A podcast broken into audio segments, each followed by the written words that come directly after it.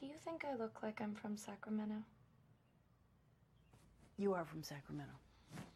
You don't have to do that.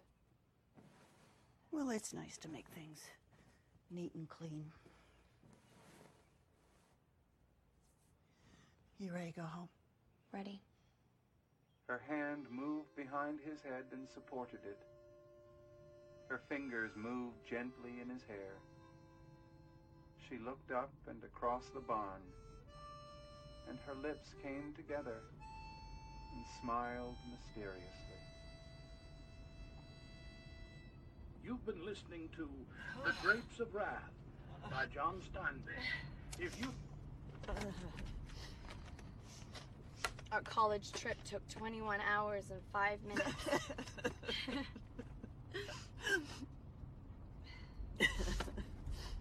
Hey, why don't we let's just sit with what we heard. Are you serious? Well, we don't have to constantly be entertaining ourselves, do we?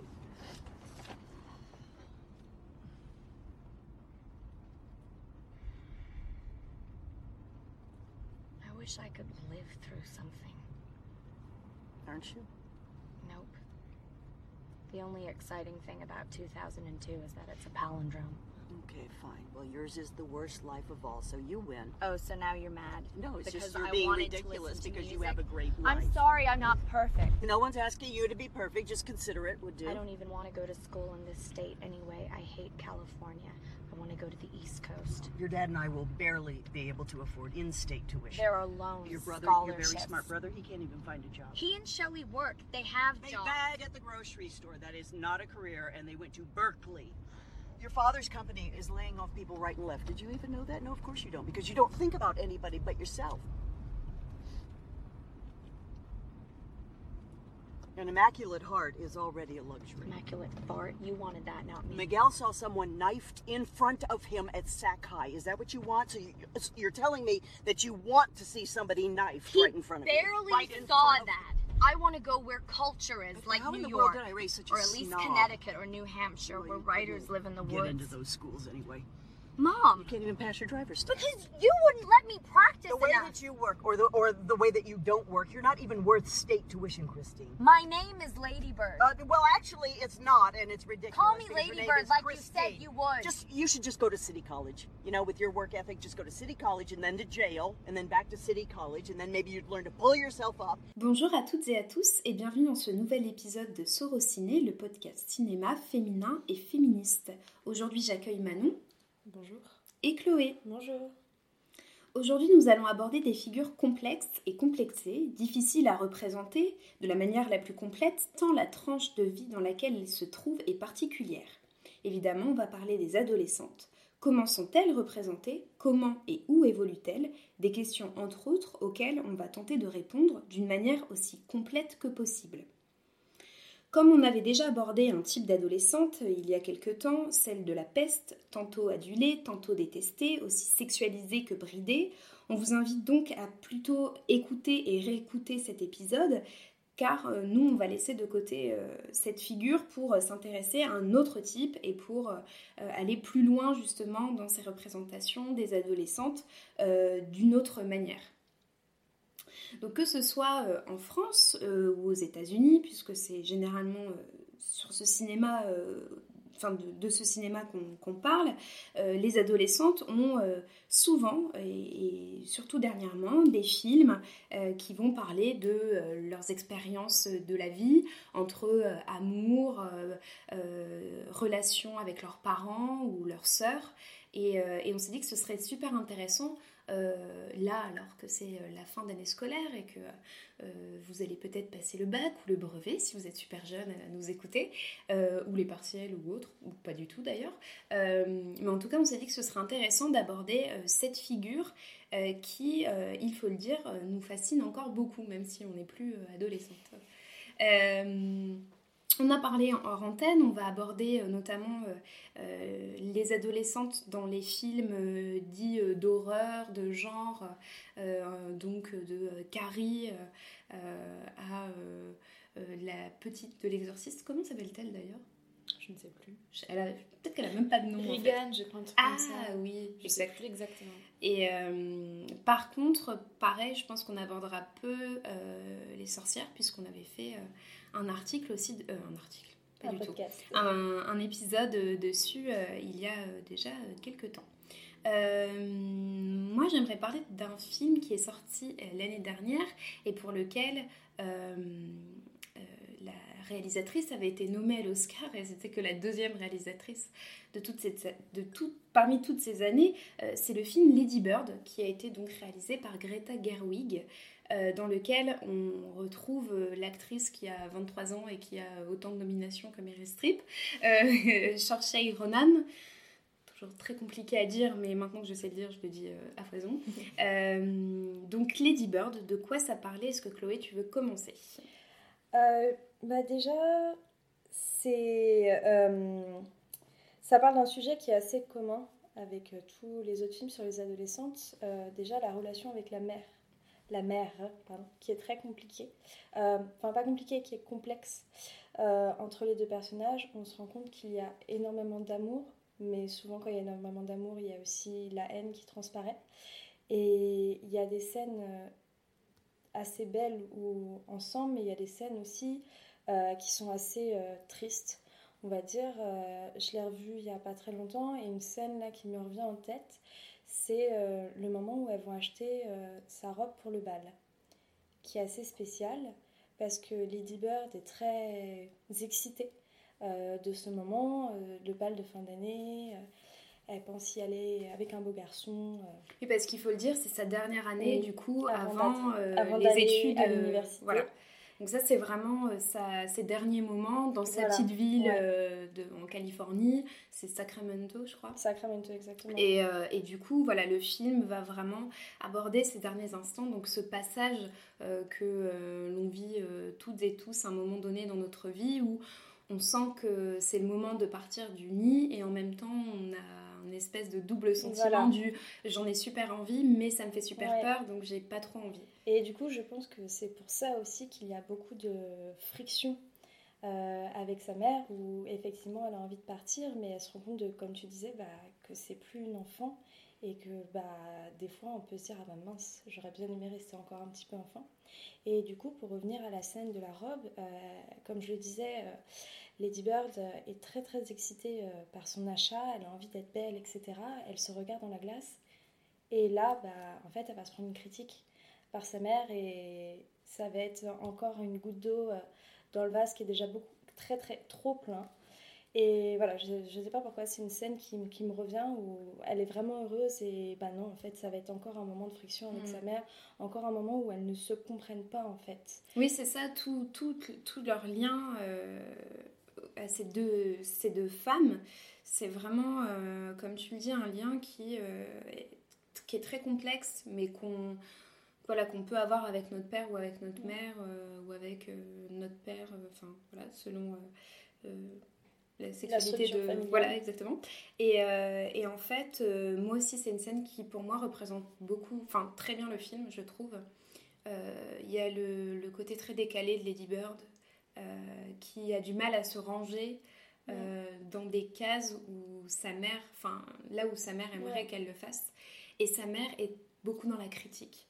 Euh, c'est un peu ses parents qui euh, ne vont jamais, jamais dire à leurs enfants qu'ils sont fiers d'eux. Oui, et qui- ils ont du mal en fait à, À dire, ils les s'exprimer, aiment ouais. énormément, Mm. mais au final, ils ont peut-être aussi, les parents, un, un, un- un background qui Mm. fait que bah, ils n'y arrivent pas en Mm. fait. C'est ça parce qu'à aucun moment on doute de son amour pour euh, sa fille. Il n'y a Mhm. pas du tout euh, l'idée de, euh, de la parentalité toxique ou Mm, voilà. mm. Mais elle est très, oui, elle est vraiment dans la critique permanente et, euh, et une critique qui euh, parfois peut être bonne pour l'enfant parce que euh, voilà un enfant. a besoin d'être cadré, mais à cet âge-là, on a quand même besoin, je pense que le, début de l'âge adulte, c'est un moment très particulier où à la fois on a envie de laisser nous tranquilles, et, mais dès qu'il y a le moindre truc, on se sent perdu, on va quand même, euh, enfin moi je sais que c'est le cas, on va quand même se raccrocher à ses parents. et- Allô maman. Voilà. Allô maman, comment on fait pour remplir la déclaration d'impôt? Oui, oui, bah, oui, c'est clairement ça. Et puis moi, il y a autre chose qui m'a vraiment marqué dans ce film, c'est euh, sa modernité. Sur, notamment sur la découverte de son corps, ou plutôt la maîtrise de son corps. on voit, et c'est la première fois pour ma part que je voyais dans un film une adolescente se masturber, mhm. même si du coup je l'ai revu plus tard, enfin là il y a dernièrement dans Assassination Nation par exemple, où dans quelle scène je l'ai vu, j'ai vu une fille je sais plus. Mais je crois que vous en aviez parlé déjà dans un ancien ah, oui. dans un autre podcast. podcast, De, oui, oui, oui, oui, non, mais euh, en fait, c'était dans une série, c'est du coup dans Sex Education, où euh, oui, l'une des, des, filles a une sexualité, bah, c'est la, première scène qu'on voit, elle a une sexualité avec, euh, enfin, une relation sexuelle avec, avec son copain, et en fait, elle explique plus tard qu'elle n'a jamais eu d'orgasme. Et, euh, et, du coup, euh, elle va apprendre à se masturber. Et c'est vraiment une scène assez longue où on la voit se frotter un peu partout dans sa chambre à essayer de se faire plaisir. Et, euh, par, et enfin, elle arrive à la jouissance. Donc voilà, là c'était pour le côté série, mais du coup dans Lady Bird, elle est dans son bain. Ça m'a fait penser aussi à The Shape of Water, puisqu'il y avait aussi une scène où elle mettait son, son euh, truc de cuisine, là, euh, comment ça s'appelle? Minuteur. Son minuteur, voilà, et, voilà. Et bah, elle, c'est pareil, elle va penser d'ailleurs à, ce mec joué par Timothée Chalamet, ce français philosophe, avec lequel elle va avoir sa première fois une première fois très décevante. Et le, la suite, de, justement, de cette première fois, je la trouve assez intéressante parce que... Ah, désolée, je te coupe sur la masturbation, mais elle est, elle est assez intéressante parce que bah, en fait elle se rend compte que qu'il lui a complètement menti mm. et elle elle voulait bah, encore une fois ce mythe de la première fois qui doit être absolument magnifique alors que mesdemoiselles on sait toutes euh, si vous avez déjà couché que c'est pas forcément le cas mm. et voilà où elle est dégoûtée et bah elle veut plus elle veut vraiment plus le voir et euh, enfin pas tout de suite, mais, c'est surtout que c'est c'est filmé de manière très mécanique et du coup on se rend compte que euh, elle qui est très. Euh, elle est dans un, dans un, esprit de vie assez spirituel, euh, où voilà, elle a des rêves plein la tête, et puis elle vit ce premier amour, etc. Euh, enfin, pas ce premier amour, parce que d'ailleurs, avant, elle a un petit copain qui lui avoue que voilà, il est homosexuel et qui se sert d'elle comme une couverture. mais effectivement, cette première fois où on voit que c'est pas terrible. Ça, en fait. Elle laisse sa voix amère et elle se rend compte en fait que effectivement, bah, tu, tu, parlais de son ancien petit ami qui était homosexuel. Je trouve que les scènes qu'ils ont entre eux de relations amoureuses, je mets des guillemets, sont tellement belles. Oui, par rapport mais oui, elles sont beaucoup plus bienveillantes. Euh, et euh, là où lui, euh, donc du coup Timothée Chalamet, représente un peu le... le tombeur, le poseur. Oui, exactement, ou ce qu'on peut... exactement, le, le, mec qui voyage beaucoup, qui lit beaucoup, il est au bord de la piscine avec son carnet, enfin, qui, vraiment, qui se la joue énormément aussi, qui, qui utilise complètement une sorte d'image philosophe qui... Mm. quand on est un adulte et qu'on regarde ça, mais ça nous fait mourir de rire mm. parce qu'on n'y croit pas une seule seconde. Mais elle, c'est une adolescente et elle y croit, elle pense que c'est vraiment un intellectuel et tout. Alors qu'en fait, c'est juste un adolescent euh, totalement random qui n'a pas grand chose dans la tête. Mm. Et qui euh, la laisse euh, complètement se démerder pour la première fois où lui lui fait pas du tout plaisir. Et, et d'ailleurs, après, elle se remasturbe dans son bain et on, on voit que pour le coup, elle a beaucoup plus de plaisir.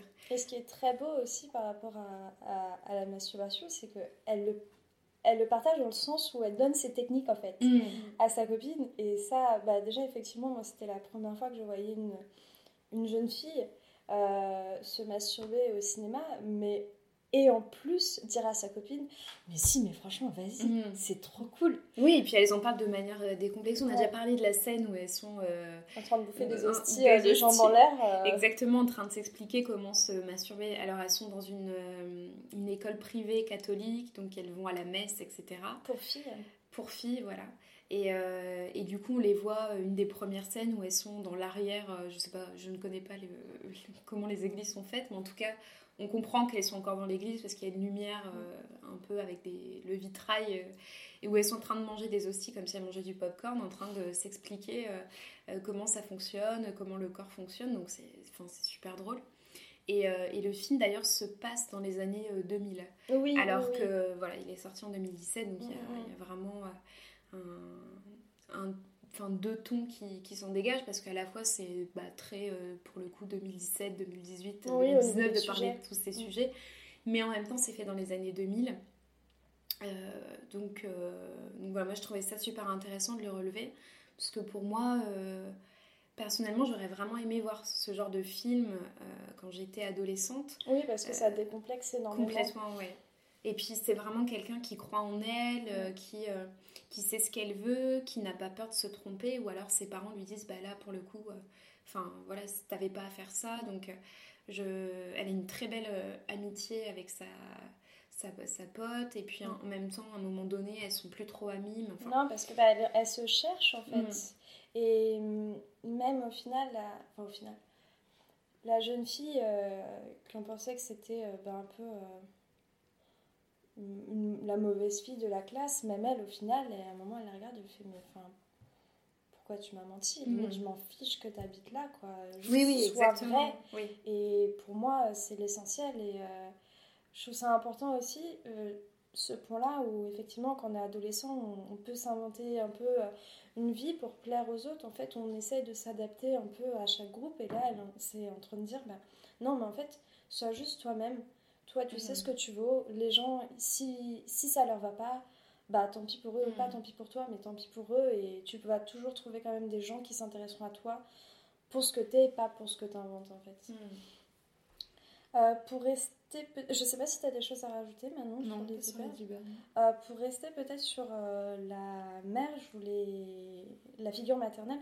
Euh, je voulais peut-être parler un petit peu des films français parce que je trouve que ces dernières années, en fait, les films français qui sortent sur les adolescentes sont assez clivants dans le sens où ben, on a soit des jeunes filles des beaux quartiers, soit des jeunes filles en banlieue qui sont en train de galérer. Et alors certes. Je trouve ça très bien de mettre en avant euh, des jeunes filles de, banlieue qui sont souvent jouées par des, des, jeunes filles qui sont issues de ces milieux-là. Euh, mais je trouve que ça reste, comme je le disais, assez clivant parce que dans les beaux quartiers, c'est toujours, bah, on part de La Boum euh, de Claude Binolo en 1980 et on se retrouve avec Mon bébé qui est sorti le 13 mars cette année de Lisa Azuelos où c'est bah, toujours une jeune fille qui est en conflit avec sa mère. Mais là, en fait, moi, devant ces films, je me dis, mais pourquoi? Moi, je trouve que ça fait toujours problème de riche. Voilà, exactement, problème de riche où tu te dis, mais pourquoi? Et vraiment, je suis désolée pour ceux qui ont aimé euh, le film Mon bébé de Lisa Azuelos, qui est juste un copier-coller de LOL, de la même réalisatrice qui est sortie en 2008, mais vraiment, je trouve que ça donne pas une bonne image, en fait. Et des adolescentes et des mères en fait. Euh, enfin voilà, je sais pas si vous avez. Bah, moi j'ai pas vu euh, mon bébé, mais euh, la bande-annonce faisait LOL. voilà, exactement. Famille et LOL m'avait déjà pas du tout parlé à l'époque. quand il est sorti, j'étais pas du tout sur Paris. moi j'étais dans un collège au fin fond de la Picardie, donc ça ne me concernait mais pas du mmh. tout, mais à des kilomètres de ce que ça pouvait être de oh là là, mais est-ce que je vais dans le 15e ou dans le 16e la soirée euh, prenne le métro pour aller à des concerts. Moi, pour aller à un concert, il fallait que je m'organise mais puissance 1000 pour savoir si quels étaient les parents qui allaient m'amener, tout ça pour aller au concert, qui allaient nous ramener et tout. C'était une voilà, énorme galère. Euh, trois mois pour pouvoir prendre le train parce que c'était pas mmh. possible. Donc c'était tellement à des kilomètres de, de, ce que je pouvais moi vivre que voilà, ça ne me concernait pas. Mon bébé, euh, même si j'adore euh, Sandrine Kiberlin, le film me rappelait, enfin la bande-annonce me rappelait beaucoup trop LOL et, euh, et après quand j'ai vu les retours je me suis dit ok bon je vais pas perdre deux heures à aller le voir. Euh, ceci dit tu parlais euh, des films qui mettent plutôt en scène des jeunes filles de banlieue donc comme Divine ou Bande de filles, Bande de filles. et Scheherazade aussi. Voilà et moi ce que je trouve intéressant dans Divine et dans Bande de filles qu'il n'y a pas dans Scheherazade c'est plutôt l'amitié entre filles. Oui, je suis d'accord que l'on retrouve très peu au final dans LOL, où il y a une figure de la peste. Euh, c'est vraiment très très stéréotypé. Euh, donc du coup, ça ne fait que... Euh, je trouve, engendrer des stéréotypes déjà de à Paris, tout le monde habite dans le 16e, tout le monde a les moyens de s'acheter des sacs Hermès, Louis Vuitton, voilà. le, le, groupe qu'elles vont voir, là, type bébé brune, voilà, le brun ténébreux, etc. Là où, alors, on est bien d'accord que c'est pas sorti la même année, 2000, entre 2008 et 2016, je crois, pour Bande de filles. 2014. 2014, ah oui, en fait, il n'y a pas tant d'écart. Bon, euh, toujours est-il que bon, y a, ça a quand même une évolution euh, assez certaine. Euh, moi, ce que j'adore dans Bande de filles et dans Divine, c'est cette amitié entre les filles, cette, vraiment ce, ce partage qu'elles ont et, et, un amour amical tellement fort qu'il est au-dessus de tout. On va pas spoiler Divine, mais la fin de Divine, c'est elle est, mais c'est euh, la fin d'une histoire d'amour euh, mais comme on aimerait tout avoir et tout savoir en termes euh, d'amitié vraiment un amour fusionnel super fort qui, qui dépasse toutes les montagnes du monde. Et je trouve qu'en ça c'est des, des, des, films tellement plus intéressants que des films qui vont montrer un, un, cliché de Paris qui ça doit concerner une poignée de lycéens en France. Euh, c'est ultra euh, centré parisien et je... au pire, ça va plaire aux, adolescents de province qui vont rêver euh, ouais, Ça. moi, j'étais en troisième, je me semble, quand le film est sorti et mm. je suis entrée en seconde juste après. Et dans ma classe, tout le monde était fan de LOL. Et quand on est parti en voyage scolaire, tout le monde disait Waouh, c'est exactement comme de LOL. Alors en fait, pas du tout. Hein. Ça n'avait absolument aucun rapport avec LOL. Mais je mm. pense que de leur vision d'adolescent, euh, tout plein de rêves et tout, ils avaient l'impression de vivre la même chose que dans le film parce que c'était totalement fantasmé. Mm. Et oh. euh, ça a plu aux adolescents euh, parce qu'ils découvraient. ils avaient l'impression de faire eh la même chose que dans leur film et tout. Parce que dans le film, tout était idéalisé, tout allait mieux. Il y avait des grandes maisons dans lesquelles faire des grandes soirées. On pouvait aller à des concerts en prenant le métro et tout. C'était beaucoup plus simple. Et je pense aussi que c'est pour ça que ça a plu à certains adolescents. Maintenant, euh, de là à dire que ça représente la réalité, pas du tout. Non, et en fait, moi, ce qui, ce qui me dérange avec euh, les, filles comme, euh, les films pardon, comme Bande de filles divines et Scheherazade, que j'aime beaucoup, je tiens à le souligner, c'est qu'en fait, bah, on dirait que toutes les filles de banlieue sont vouées à la prostitution ou à la mmh. limite de la mmh. prostitution. Et en fait, moi, c'est ça qui me gêne dans, dans ce film ces films, c'est parce que moi, dans le collège et lycée où j'étais, c'était des collèges, des, des, lieux assez mixtes. Mm. Où du coup, j'avais un peu, euh, bon, je dirais pas juste, je, dirais pas dans les extrêmes comme dans les films qu'on voit, mais vraiment mixtes. Et pour moi, ça ne représente pas la, la réalité aussi, en fait. Bah, L'idée, ce serait. Et, euh, je... je... ne sais pas, j'espère en fait que ça ne représente pas la réalité. Non, mais. oui, c'est mm. sûr, enfin, heureusement. Mm. Mais. Euh, mais j'avais enfin c'était pour les il y a deux ans pour les victoires de la musique où euh, Lorraine Bastide avait reçu euh, euh, je ne sais plus qui dans un épisode de, de, La Poudre où elle expliquait ouais ça vous fait pas bizarre qu'il y ait que des rappeurs blancs nommés et la personne a dit moi ce que j'aimerais c'est voir des personnes noires nommées dans les autres catégories. Oui.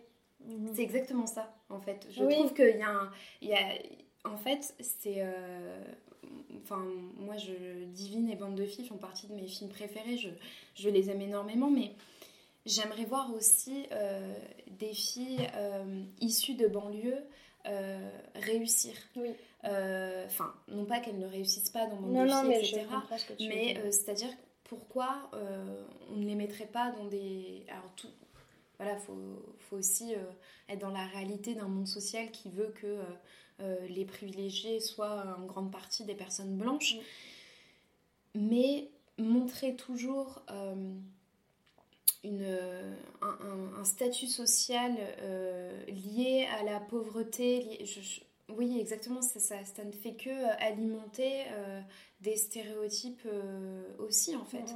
Et, je suis, enfin, vraiment, je suis, je suis vraiment d'accord avec toi là-dessus. C'est, est-ce qu'on pourrait pas faire des films où, où bah, ah, on ne demande pas un LOL euh, non, non. version. Euh, non, mais que voir que effectivement les jeunes filles et même les jeunes garçons, pour englober cette fois-ci, peuvent réussir et que euh, des jeunes filles de notre catégorie sociale peuvent aussi galérer. Exactement. Mm. Voilà, c'est que en fait, on, finalement, face à la vie, il faut qu'on soit à un moment tous égaux. C'est pas parce qu'on vient de banlieue qu'on est obligé de galérer et qu'on a, on a eu quand même une enfance assez aisée qu'on est obligé de tout réussir Mhm. euh, à, à premier coup, quoi. Oui, et en plus, ce serait pas du tout s'éloigner de la réalité. non, non. Euh, euh, on sait très bien que dans les milieux aisés, par exemple, il est plus difficile de parler, enfin, tout comme dans les milieux d'ailleurs très pauvres, mais de parler de d'affaires plus sensibles parce que tout est dans l'apparence, etc. Ce serait aussi intéressant de d'avoir justement une diversité à ce niveau-là, de voir des adolescentes issues de banlieues, euh, d'un milieu social très pauvre, réussir. On a des, des modèles, euh, euh, je- des icônes qui, qui, qui arrivent à faire ça, où on sait qu'elles étaient de milieux défavorisés et qui aujourd'hui sont des grandes, enfin, je sais pas, des avocates, etc. Serait super, hein, actrice, chanteuse, actrice, Parce etc. que j'ai remarqué aussi qu'il y a des films qui montrent que qu'on peut réussir en venant de la banlieue, mais ce sont des garçons. Hmm. Ouais, Souvent. Il y a un film, je sais plus comment il s'appelle, où c'était sur un jeune garçon euh, qui était un prodige du piano. Ah, euh, au bout des doigts. Voilà, au bout des doigts.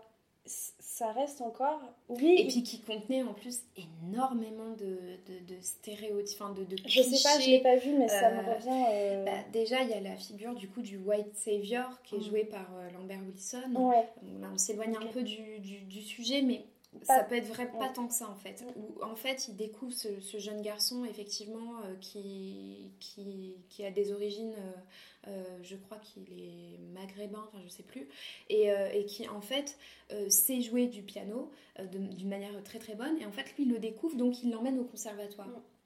Il y a un peu ce côté de la figure euh, ultra paternaliste euh, du, du, du mec super content qui, qui en fait a trouvé la petite perle de la banlieue. Et c'est ça si aussi ce qui me banlieue dérange. pouvait pas se débrouiller tout Et seul puis en fait. aussi comme s'il n'y en avait que un. Oui. Ah non mais lui il est bien. Mm, mm. Voilà, c'est l'idée aussi, je trouve, du. euh, euh, non, mais ils sont pas tous comme ça. Qui, est- qui est horrible aussi, Mm, mm, en mm. fait. Ça veut dire que euh, les, les autres, ils, ils se débrouillent. Enfin, Mm, mm. Donc, euh, ouais, je suis, je suis assez d'accord avec toi. Ça nous a donné de très belles euh, histoires euh, d'adolescentes. Mais en même temps, chacune reste dans leur case. Voilà. Et elles ne se croisent jamais. Non. Or, on peut être amis, euh, enfin quand on va dans des lycées en banlieue, mais pas banlieue, banlieue qui reste assez proche de Paris, Oui. on peut avoir de, de la mixité sociale, de la mixité raciale, etc. Et, euh, et on les voit très très peu.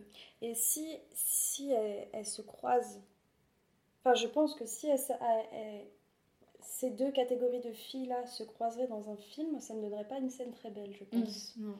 Si je veux pas vous faire un tableau, je pense que vous Oui, oui, non, mais bien sûr. Mais Ce serait encore, oui, bien, ce serait... euh, ça serait. euh, voilà. Vous savez, c'est la polémique euh, Aya.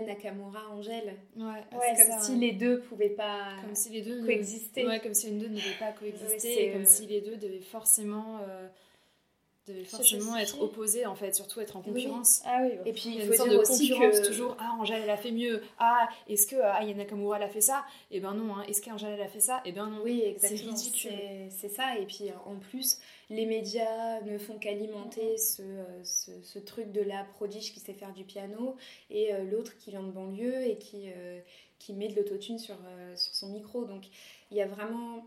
Ouais, je trouve que ça me fait vachement penser à ça. ça sort complètement du sujet, mais euh, voilà. Euh, mais, euh, mais je pense que ça donnerait ça, en fait, Ouais. ce côté. Bah, comme on peut voir un peu aux États-Unis, non? Enfin, dans les films américains, non? Enfin, bref. Mais pour bah, ça me fait les- penser à un film Vas-y. avec que, alors moi c'était le film adolescent que je n'arrêtais pas de regarder ça s'appelait American Girls et c'était avec je sais plus les actrices qu'il y avait dedans. Euh, bref c'était euh, dans un lycée américain euh, voilà. Et c'était sur deux groupes de cheerleaders. Et il y avait le groupe cheerleading afro-américain et le groupe de cheerleaders blanches, voilà. Et en fait, les deux menaient, enfin les deux groupes menaient une, une bataille mais sans fin, euh, où euh, chacune était représentée par vraiment des clichés euh, de... bah, rattachés à leur couleur de peau. Mm. Et, et du coup, il y avait vraiment un... Alors évidemment, à la fin, au final, elles se rendent compte toutes les deux qu'elles peuvent co- coexister, enfin cohabiter ensemble, donc les deux, les deux et du coup, enfin, il y avait vraiment... alors, je l'ai pas revu le film, je pense que ça doit être horrible, mais euh, il y avait vraiment ouais, ce, ce- cette bataille entre du coup euh, des filles qui se, qui se détestaient, mais de base parce que euh, la société voulait qu'elles se Mhm. détestent. En fait, après, elles, appre- elles apprennent à, à se connaître en- à se connaître un peu parce qu'elles font les mêmes battles. euh, c'est dans le milieu du cheerleading, vous n'avez pas besoin d'être une férue de bâton pour comprendre comment ça fonctionne.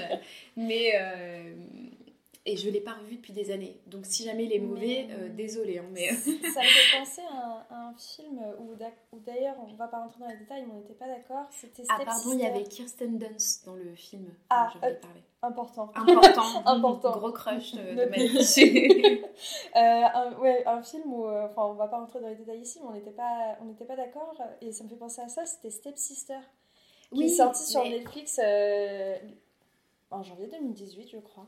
Oui, c'était. Et c'est- qui en fait, euh, qui en fait, bah, reprend ce même principe-là. Euh, je sais plus ce qu'elles font comme danse.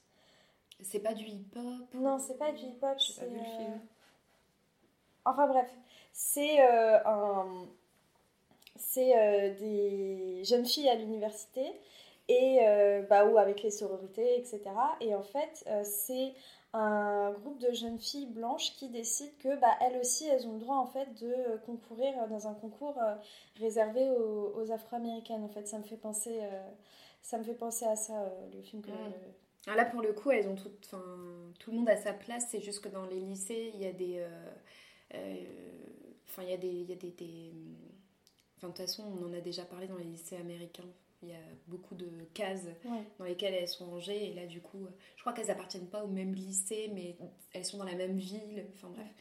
Voilà, donc regardez ce film, je crois qu'il date du début des années 2000. Oh là là. Euh, voilà, je sais pas comment il s'appelle, en... je pense que c'est le nom français qu'ils ont laissé en mode euh, américain pour euh, faire style. Mais voilà, il y a Kirsten Dunst dedans qui doit avoir la, la vingtaine. Donc, euh, à voir. Ah, et il y a l'actrice qui jouait dans Buffy, qui jouait euh, Faith, je sais plus comment elle s'appelait. Celle qui joue Lily dans Why Met? Non, non, Non, elle, elle, elle- c'était pas. Bon, enfin bref, voilà. Ok. Bah, pour rester sur les films français, tout à l'heure tu parlais de Grave en off. Oui, parce que euh, on voulait parler euh, de, des, des adolescentes dans les films euh, d'horreur et de genre. Je te laisse commencer maintenant. Oui, non, en fait, juste avant, je tenais tout de même à mentionner quelque chose parce qu'on a parlé de, un peu de l'absence de cette classe moyenne euh, au cinéma, Oui. Dans la représentation des adolescentes. Et en fait, ça m'a fait penser à Naissance des pieuvres. Oui, Parce qu'on a Magnifique, parlé justement de Céline Sciamma et Mhm. euh, je trouve qu'en termes de classe moyenne un peu populaire, mais sans tomber non plus dans la banlieue, le premier film de Sciamma, ça reste quand même Naissance des pieuvres, qui se déroule dans une espèce de lotissement, enfin un quartier résidentiel, euh, un peu euh, France périphérique, un peu banlieue, mais sans non plus euh, être dans les cités. Et vraiment Et, la, euh, la classe moyenne. On est vraiment dans une classe moyenne, classe moyenne plutôt euh, pauvre, je Mhm. dirais pas le haut de la classe moyenne, mais on est quand même dans, la classe moyenne. Et euh, bon, c'est une histoire après qui parle aussi de découverte de la sexualité, de découverte de son homosexualité et tout. D'ailleurs, puisqu'on enregistre ça pendant le festival de Cannes, Céline Sciamma est en compétition cette année avec un film que j'ai vraiment hâte de voir. Tellement hâte. Euh, donc la jeune fille en feu qui euh, se déroule à l'époque dernière, enfin je crois c'est au XVIIe siècle ou au plus. XVIIIe, et où justement euh, ça va parler aussi de, de jeunes femmes, alors plus trop adolescentes, parce que c'est Adèle Haenel, donc euh, elle est plus adolescente, mais voilà, Non, mais il y a on en des profite pour accrocher, euh, Je crois que c'est une raccrocher au, à peintre notre... euh, qui va peindre le portrait d'une euh, D'une aristocrate femme euh, qui va se marier. enfin noble, Oui. quelque chose comme ça, oui, qui va se marier pour son mariage ou quelque chose comme Exactement. ça. Et euh, coup de foudre, Coup de foot, donc ça Voilà. va parler euh, pas forcément euh, moment. d'homosexualité, enfin de, de, de femmes lesbiennes et tout. C'est sûr que ça va nous plaire. On espère. et C'est je, sûr. je sais plus si je me trompe, mais je crois qu'il y avait un film qui s'appelle Respire aussi. Euh, sur des adolescentes et je me demande si elles n'étaient pas un peu classe moyenne Mhm. aussi euh, qui est d'ailleurs assez euh, perturbant comme film hein, je sais plus quand est-ce qu'il Ouais, est sur sorti le mais- harcèlement justement. Ouais, entre sur le harcèlement, bon, ça donne encore une mauvaise image de l'amitié entre filles, mais bon, c'est c'était un film qui était quand même assez, enfin qui m'avait assez marqué. si on, on reste sur le- la question de la classe moyenne. Du coup, Manon, je te laisse parler de, des adolescentes dans les films de genre, d'horreur. Oui, alors c'est un peu compliqué de, trouver un bon axe d'approche parce que le sujet est très divers. Il y, a, quand même quelque chose qui, que je trouve assez intéressant. C'est la façon dont les adolescentes sont représentées en tant que personnalité, personnage même, puisqu'il s'agit d'une fiction. Euh, personnage possédé par un esprit, euh, par le diable, par tout ce qu'on veut. Euh, notamment dans les cas de poltergeist, en général, ça vient ben, d'une soit d'une femme généralement jeune, donc soit d'une jeune femme, soit d'une adolescente, soit d'une enfant à l'aube de son adolescence. Et, et ces personnages, en fait, ne viennent pas de nulle part, puisqu'il est issu d'une croyance populaire selon laquelle les, les, personnes euh, qui, dans la vie, attireraient, pour ceux qui croient, les esprits, euh, le diable et tout, seraient en fait les, bah, tout simplement les adolescentes, puisqu'elles euh, elles sont, comme on le sait bien évidemment, totalement troublées par leurs hormones, elles sont toujours soumises à la tentation. Mm. Puis bon, elles ont toujours des problèmes avec leur sexualité. Hein. Puis il y a toujours aussi cette idée de la possession du diable qui va entrer dans le corps de l'adolescente parce que évidemment laisser entrer quelque chose dans son corps, c'est péché. Hein. plus sérieusement, euh, j'avais entendu dans le podcast euh, In Tenebris, pour ceux qui connaissent, euh, un parapsychologue qui évoquait la, ce qu'on appelle la théorie de la vilaine petite fille. C'est un terme dérivé d'un livre apparemment de l'écrivain et parapsychologue anglais Frank Podmore. Donc c'est une théorie qui date de 1902, pour dire à quel point c'est vieux tout de même. Euh, cette théorie qui serait en fait l'idée, la croyance populaire selon laquelle euh, les adolescentes sont plus proies dans l'esprit de leur entourage à euh, être possédées par des esprits, ou du moins plus propices à être possédées par des esprits. Donc les adolescentes seraient en quelque sorte semeuses de troubles, et c'est quelque chose qu'on retrouve assez dans le cinéma, comme par exemple ben, dans L'Exorciste tout simplement, avec cette petite fille plus si petite, puisqu'elle est elle aussi euh, dans. Enfin, il y a l'entrée dans la préadolescence, il y a les premières, on va dire, euh, accroches avec la mère. Et c'est d'ailleurs euh, le premier diagnostic qui est mis en fait sur, sur son mal. On dit, mais c'est l'adolescence qui arrive. Bon, alors qu'en fait, dans le film, elle est possédée. Et c'est justement assez intéressant de se poser la question. c'est justement assez intéressant de se poser la question de cette adolescente qui, au moment, veut, on va dire, veut s'opposer à l'autorité, euh, serait possédé en fait. Hmm. Comment est-ce qu'on comment est-ce qu'on peut euh, réfléchir dessus euh, aujourd'hui en 2019 avec toutes les avancées qu'on a eues? On avait parlé dans notre épisode sur les sorcières de The Witch, où justement hmm. c'est la petite fille qui, qui va être prise par toute cette sorcellerie, le diable, etc. Puisque euh, il y a cette, euh, cette fin où elle signe euh, le pacte du, enfin, le pacte du diable avec cette voix super prenante de, de, de, Philippe, le, le nom que, que, le diable a. on a avec le revival de la figure de la sorcière, on, on, vous invite à écouter notre épisode parce qu'on a fait, on a fait tout un épisode là-dessus, mais euh, on voit toutes les séries euh, qui fonctionnent en ce moment, comme Sabrina, où, justement c'est euh, une jeune adulte qui sort de, justement de l'adolescence, qui, grâce à ce pacte avec ce diable, va se découvrir en tant que femme. Et puis il y a tout un, aussi une métaphore avec, tu l'as dit, la transformation du corps, avec notamment les menstruations, qui font partie euh, d'une étape euh, très importante dans la vie euh, des femmes. bah, voilà, ce, passage où on a tout entendu tu es désormais une femme, comme ah si perdre du sang faisait de moi une, femme. Alors qu'en fait c'est juste relou. Hein. Oui, exactement. Et, et, dans les films d'horreur, on a très souvent cette métaphore, avec la sexualité d'ailleurs, euh, puisque l'arrivée des règles fait qu'on peut euh, euh, être, enfin qu'on est fertile du coup, et on sait très bien que du coup on peut avoir des relations sexuelles que pour fertiliser, parce que sinon ça ne sert à rien. donc je pense notamment à Carrie, qui, qui est un monument de, de, ce genre au cinéma. La pauvre Carrie qui n'a rien demandé et tout lui tombe dessus juste parce qu'elle a ses règles. Exactement, et puis il y a justement toute cette image du sang en abondance où, où toute, à la fois toute l'horreur et, tout, bah, enfin c'est la vie quoi, c'est horrible mais c'est enfin horrible il y a pire quand même. Mais euh, je pense notamment à, au film euh, Ça, chapitre 1, mhm. dont le chapitre 2 va sortir euh, à la rentrée, où on avait justement la, la seule adolescente du groupe, Beverly, qui avait ses règles et dont le, tout, tout l'arc narratif tourne autour de sa sexualité, ou en tout cas de comment les autres la sexualisent. Euh, et, sa peur à elle vient de là. Il y a une scène où il y a du sang en abondance dans sa salle de bain. C'est horrible. Enfin, euh, c'est un peu comme ça que j'ai vécu mes premières règles. D'ailleurs, j'ai trouvé ce, tout ce segment de ça euh, super intéressant et vraiment effrayant parce que je trouve que ça aborde assez bien les vraies peurs de l'adolescence mhm. quand on est bah, une jeune fille. Oui, tout à fait. Bah, c'est souvent ça nous tombe comme ça, parce que en plus elle voilà elle est élevée par son père qui on comprend c'est euh, euh, voilà. Et, euh, et puis il y a des familles dans lesquelles on ne parle pas de ça. C'est encore un sujet tabou on sait hein, que les menstruations c'est dernièrement on en parle beaucoup mais ça reste un sujet tabou. Dans des familles on n'en parle pas du tout et ça nous tombe dessus comme ça du jour au lendemain. On se réveille un matin et bonjour que s'est-il passé euh, et, du coup, je trouve ça super intéressant que dans les films, on, a ce rapport euh, aux règles, mais sous forme euh, de, métaphore. le film Grave de Julia Ducournau aborde vraiment bien ce passage, je trouve, de l'adolescence à la vie de jeune adulte, puisque on suit le parcours de son nom m'échappe euh, Justine. Justine.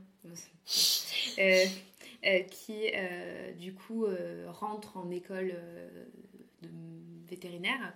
Et donc, évidemment, il y a tout le côté du corps, etc. Mais il y a l'abondance aussi de sang, puisque on découvre qu'elle est cannibale.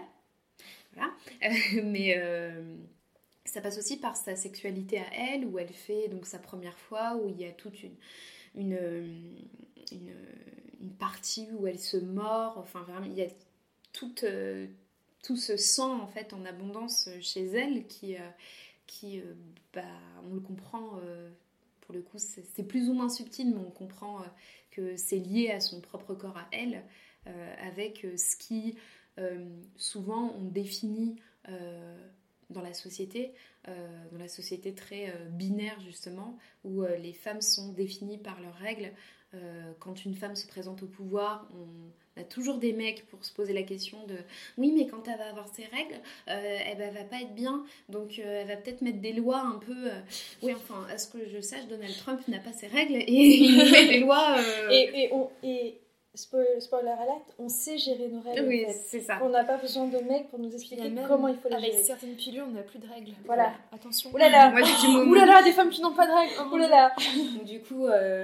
Euh, il y a toute, euh, toute cette idée autour des menstruations qui je, bah, sont super importantes aussi dans les, dans les films euh, de genre. souvent, c'est lié à la peur de. Bah, D'ailleurs, généralement, quand même, dans ça, dans Carrie, etc., c'est l'arrivée des règles qui, qui fait peur. Et dans les films d'horreur, je crois que c'est c'est dans euh, Scary Movie, pardon, c'est tourné au ridicule, où en fait il y a cette règle, très beau jeu de mots, où euh, quand la fille a un rapport sexuel, ça va être une des premières à mourir. Hmm. Et euh, bon, dans Scream, c'est. Je vais y arriver. Dans Scary Movie, c'est tourné au ridicule, mais c'est vrai que souvent dans les films d'horreur, on va voir les, jeunes filles avoir une relation sexuelle et quelques minutes après se faire tuer. Et, le film euh, The Dead Don't Die euh, de Jim Jarmusch, en y repensant, il y a un petit peu ça, parce qu'on voit le personnage de Selena Gomez, qui est une jeune fille où bon, on suppose qu'elle a dû déjà avoir, euh, elle a dû déjà avoir des relations sexuelles, qui va être éliminée. Et d'autres jeunes filles qu'on voit dans le film qui sont beaucoup plus jeunes, donc on se dit, bon bah peut-être qu'elles n'en ont pas eu, qui vont réussir à survivre. Donc euh, c'est vrai que toutes les règles et toute l'histoire de la sexualité, ça va aussi beaucoup jouer sur euh, les scénarios du film. J'ai pas du tout perçu The Dead Don't Die de la même manière parce que Non, pour moi je tout le monde meurt à la fin en fait. C'est juste qu'on ne voit pas tout le monde mourir, mais pour moi tout le monde meurt parce que c'est Ah ouais, l'apocalypse. Bah après, euh, ouais, Pour moi, je- tout le monde meurt. Moi, je l'ai. Bah, pour moi, tout le monde meurt à part les, les personnalités marginales.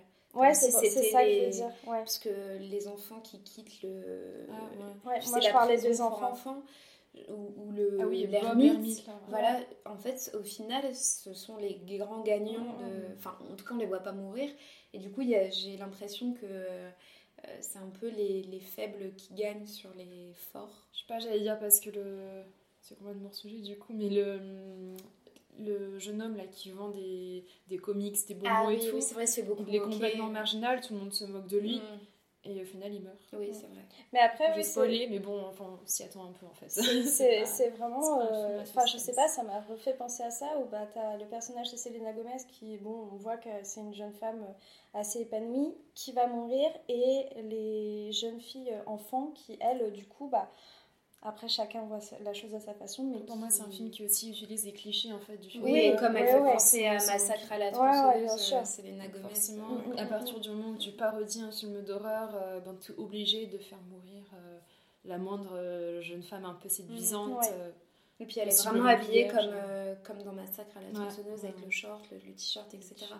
Donc moi aussi j'ai vu plus ça comme une référence que euh, le personnage féminin meurt. euh, euh, ceci dit, c'est vrai que euh, la, sexualité est souvent euh, perçue comme quelque chose de mal pour les, femmes, euh, ou en tout cas elles n'ont pas ce, elles n'auraient pas ce besoin euh, naturel que les hommes ont euh, et, euh, c'est perpétué dans les films. Euh, Ce qui est plus tordu, c'est que ça se perpétue également dans la réalité, dans le sens où beaucoup de tueurs en série, qui sont aussi des prédateurs sexuels, sont motivés par des intentions de féminicide. mm. Donc le fait que euh, le cinéma d'horreur euh, utilise ça, mais de manière... euh, ou du moins utiliser ça, parce que maintenant c'est moqué en général, mais utiliser ça pendant très longtemps de manière assez inconsciente, montre à quel point l'inconscient collectif est tout de même... était, du moins, et toujours un peu, même si on le voit un peu Mhm. moins, est toujours très très marqué par cette image de la virginité et de l'adolescente vierge. Oui, oui, et qu'on, bien sûr, qu'on salit en fait. Mm. On salit cette virginité en, en, la, en la violant, en la tuant. Et, et d'ailleurs, euh, on en parle euh, dernièrement énormément, c'est les, les revivals des, des, des films, des séries euh, qui, met- qui mettent en scène les, les tueurs en série. Souvent, euh, c'est- c'est- ce sont des tueurs qui ont violé, tué, ou enfin qui ont eu un, un grand... enfin, des serial killers qui, qui, qui ne faisait que des féminicides. Euh, et euh, évidemment, on, passera outre, mais euh, je pense que pour nos auditeurs et auditrices les plus avertis, les, les médias qui se moquent de ces féminicides en, en titrant des, des titres complètement abominables qui minimisent justement ces féminicides. Euh, il y a, je crois il y a, un- il y a une page sur Instagram qui les, qui les recense parce que euh, et il y avait eu un, un numéro euh, du, du Figaro, je crois, qui avait euh, fait toute une liste euh, en 2018 de tous les titres euh, de féminicide qui étaient juste. Enfin, ça ne peut pas passer, je ne comprends pas. du type. euh, sa femme n'a pas voulu lui faire à manger, euh, il l'a tué avec le fer à repasser. Enfin voilà, c'est des trucs horribles et, et dont on ne devrait pas rire et on, on les fait tourner en dérision. Tout comme la mort souvent des, des jeunes filles un peu idiotes ou euh, Bah, des dans le début de euh, Scream, là, du coup, j'ai Elle le est jolie, titre, donc elle est idiote. Exactement. Il y a pas de, elle peut pas être euh, belle, intelligente. Enfin ça, ça ne, ça ne peut pas Bah si. exister. Elle peut être jolie et intelligente comme l'héroïne, mais elle est vierge l'héroïne. Ouais. Ouais, Elle, va, pas de. elle va survivre parce qu'elle est vierge. Et pour euh, rester sur la virginité, euh, il y a un film euh, qui est sorti en 2015 qui s'appelle Mustang, Oui. euh, qui tourne beaucoup autour de ça. Et Qui est disponible sur actuellement Netflix. sur Netflix. Ouais, je vous invite vraiment à, à le regarder. C'est un film très fort, mais qui est très beau aussi euh, autour de la sororité, parce que c'est là pour le coup, c'est vraiment cinq sœurs. Euh, donc ça se passe en, en Turquie, dans la campagne. On ne sait pas trop où, mais on comprend que c'est quand même, je crois, à un moment ils disent à 1000 km d'Istanbul. Et du coup, bah oui, il y a toute cette histoire autour de, de la virginité, parce qu'au début, elles sont euh, elles sortent de l'école, elles s'amusent avec des garçons à côté de la plage, elles sont sur les épaules des garçons et en fait elles rentrent chez elles Et directement, elles vont se faire euh, attraper littéralement par leur, littéralement par leur grand-mère qui leur dit oui, euh, vous êtes allés vous masturber, je cite, sur les, sur les nuques des garçons. Et après, s'enchaîne en fait toute une série de mariages forcés. Euh, plus ou moins forcés en fait, parce qu'il y a une sœur justement qui arrive à, à s'en sortir, à épouser euh, l'homme euh, qu'elle aimait. Mais bah, pour les autres, ça se passe pas comme ça et on se rend compte en fait du combat de la petite dernière qui comprend en fait vraiment tout ce qui est en train de se passer et qui comprend que bah, d'ici, quand elle aura ses règles, elle va y passer aussi. Et, justement, au niveau de. Il y a des scènes où on les emmène à l'hôpital pour vérifier leur virginité. Euh, Il y a une des sœurs qui, je suis désolée, je suis en train de vous dire tout le film, hein, qui, qui le jour de son mariage ne saigne pas. Oui, en plus, ce qui est intéressant, c'est qu'il y a, ça reprend toutes les croyances Mhm. euh, sociales euh, ce- selon lesquelles euh, les femmes, euh, euh, quand elles font la première fois, saignent. Or, euh, c'est pas systématique, ou que Donc, elles ils sont cherchent le sang sur les draps, Exactement. pas le sang. Bah, Il y a vraiment une euh, scène où ils cherchent. Elle le a sang, toujours, et- enfin, il- apparemment ils ont couché pendant la nuit de noces, mais il y a toujours son hymen, donc elle est Oui, toujours voilà, vierge. Il y a, Oui, tout- c'est ça. Oui. toutes les Complètement croyances autour des règles avec euh, voilà l'hymen, le sang, etc. Où en fait ça ne fait qu'alimenter les tabous euh, autour de, des règles et puis surtout ça ne fait que, euh, encore une fois, brider les femmes sur leur sexualité Mhm. euh, en disant que si jamais elles ne sont pas pures, elles ne méritent pas euh, d'être mariées. Or, on ne fait pas la même chose avec les garçons. On va pas Ouais. vérifier si d'abord ils sont, ils sont vierges ou pas. Euh, donc, euh, c'est en ça aussi que le film est, est super intéressant, c'est que ça, euh, ça a pour euh, mission aussi de- d'éduquer sur euh, cette vision euh, euh, qu'on a depuis des, des années et des années sur les règles et comment ça fonctionne. D'ailleurs, je crois que je l'avais déjà mentionné, mais je vous invite à lire Le Grand Mystère des règles de Jack Parker, où elle revient, justement, l'autrice revient justement sur les croyances et sur comment euh, on a, euh, à partir de croyances qui datent de siècles et de siècles, juste fait propager ces, ces croyances et qu'alimenter ce tabou. Elle parle euh, notamment des, voilà, des, des, des familles où on regarde si la, la petite fille, et, enfin la, jeune fille est, est encore vierge. Si elle saigne pas, ça veut dire qu'elle ne l'est plus. Or, bah, ça arrive qu'on ne saigne pas. Mm. Euh, donc dans ces cas-là, elle est punie pour, euh, pour, euh, parce que Mais on il y a des crimes d'honneur qui se font encore, c'est-à-dire que bah, si la, la femme n'est pas vierge le jour du mariage, elle peut se faire tuer sans, sans rigoler. Et justement, il y a, il y a une scène, à un moment qui est... On, on peut en rire, mais en vrai, c'est pas drôle. Où, euh, elle dit à sa- où euh, elle est partie, la soeur qui a réussi à épouser l'homme qu'elle aimait, à un moment s'échappe de la maison, ils vont passer une soirée ensemble. Et euh, elle dit à ses sœurs Ah, mais si, si, je suis toujours vierge, mais vous, vous faites quand même des choses. Bah oui, mais on fait ça, je fais, on fait ça par derrière, donc je suis toujours vierge. Moi, je m'en souviens, ça m'avait choqué. Et, et là, en fait, on- à l'époque. je, on- enfin, en tant que femme, on se dit, mais fais attention à ce que tu fais. En fait. Mhm. Enfin, chacun a sa sexualité, hein, c'est, mais là, c'est vraiment, en fait, euh, pour se Mais c'est dire, comment, tu, te, en fait, tu te rends pas compte, en fait, Exactement, et puis c'est comment la, la, la, la société fait que même en tant que femme, on, on a des croyances sur nos Mm, mm, corps, mm. on a tellement une, une méconnaissance de notre corps euh, et, euh, et qui tend d'ailleurs à changer parce qu'on a une, une grande partie des militantes féministes qui justement s'activent énormément pour tout ce qui est connaissance du clitoris, euh, de comment fonctionne euh, notre, notre vagin, notre sexualité, notre, Instagram est une mine d'or, d'ailleurs. Instagram est une mine d'or là-dessus, le périnée, etc. Mhm. Des choses qu'on n'en a même pas euh, connaissance parce que on nous a, on nous a effacé tout ça de. Alors que d'un point de vue pratique, le périnée est essentiel, ne serait-ce que pour ben, enfanter. Voilà. Parce qu'on a bien répété Mais- aux femmes qu'elles doivent enfanter, mais quand il s'agit de leur expliquer qu'elles ont besoin de leur périnée pour ça, ben, plus personne n'en parle. Oui. Mm, mm, mm. Et, euh, et du coup, euh, c'est, ça relève encore une fois de, de la méconnaissance du corps euh, et, et de la dangerosité euh, pour les femmes de ne pas le connaître, de ne pas connaître leur corps justement.